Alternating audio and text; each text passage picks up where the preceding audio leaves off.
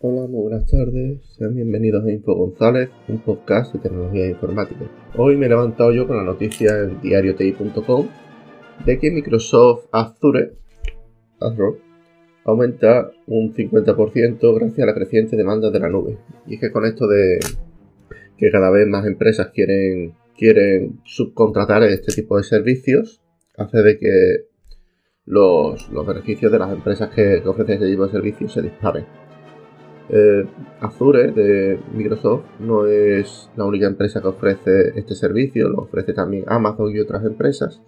Y también nos hemos levantado con que IBM adopta una, tarificación también de club, de pago por uso.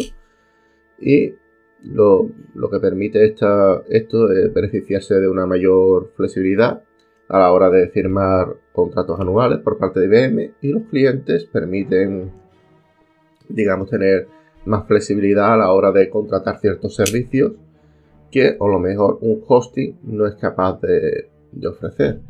Yo hace poco me encontré con una empresa que quería unas, una serie, una serie de, de requisitos que no se podían dar en condiciones normales. Entonces, para ello, yo recomendé a, la empresa con la que trabajo que se decantara por Amazon Cloud.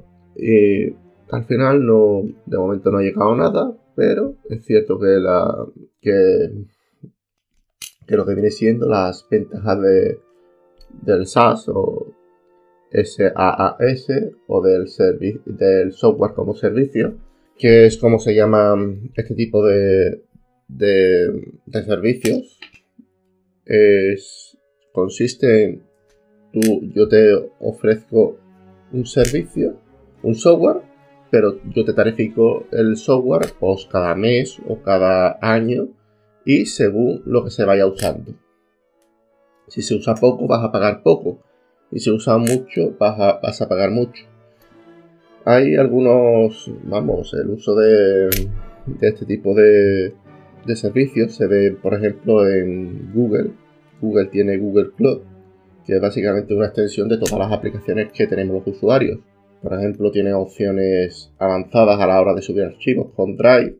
También tiene opciones de mejora del correo electrónico, entre otras. Las ventajas del SaaS, del software como servicio, es que puedes tener acceso a aplicaciones sofisticadas, nada más que hay que ver, por ejemplo, Google, Docs, que Google Docs permite, digamos, em, poder abrir documentos y trabajar con ellos desde la nube. Y hay, algunos servicios un poco que cuestan dinero y que permiten, digamos, algo más profesional que Google Docs. Un ejemplo de ello es Office 360 de Microsoft. Otra de las ventajas del software como servicio es que pagas solo por lo que usas. Es decir, si tú empiezas, si tú estás empezando la empresa ahora y no tienes, utilizas muy bajos recursos, esos bajos recursos se van a notar a la hora de facturar, ya que vas a facturar o menos dinero o directamente no vas a facturar nada. Y esto da ciertas ventajas, ya que si se tarifa por lo que se usa, también el, el uso puede, puede ser tan bajo que incluso no digamos que sea gratuito. Hay algunas aplicaciones que, el software como servicio son gratuitas, ¿no? Entre ellas las aplicaciones de, Google Drive y todas estas. Pero a medida que van subiendo los gigas o van subiendo las funciones, por ejemplo, Google Drive de ah, por lo menos hasta hace, hasta hace dos años, por ejemplo, quienes podían acceder a subir, digamos, imágenes o usar la API de Drive, eran empresas que pagaban la licencia a Google. No podía hacerlo todo el mundo, vamos, tú, lo intentabas hacer con sin la licencia y te daba error. Y, y básicamente lo que permite también el software como servicio es tener los datos desde cualquier parte y poder acceder al servicio desde cualquier parte.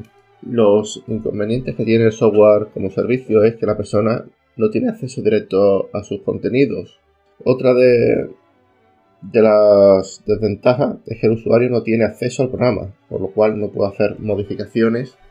Es decir, yo te ofrezco el software como servicio, pero tú no puedes modificarlo.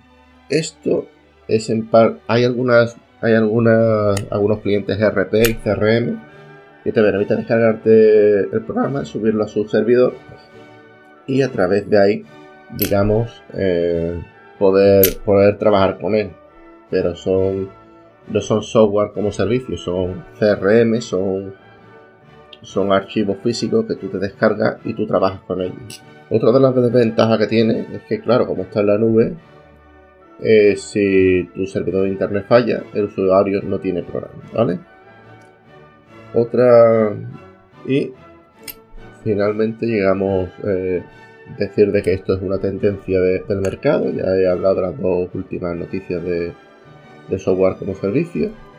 Y la mayor crítica que suele tener estos, este tipo de software es que, mm, digamos, el señor Stallman dice de que el software como servicio se puede comparar con utilizar un software operativo donde tú no tienes eh, control de tus datos y donde tú no, donde hay una serie de condiciones, de condiciones, que no, en el cual eh, obliga al usuario a deshacerse de la autoridad de sus datos, ¿vale?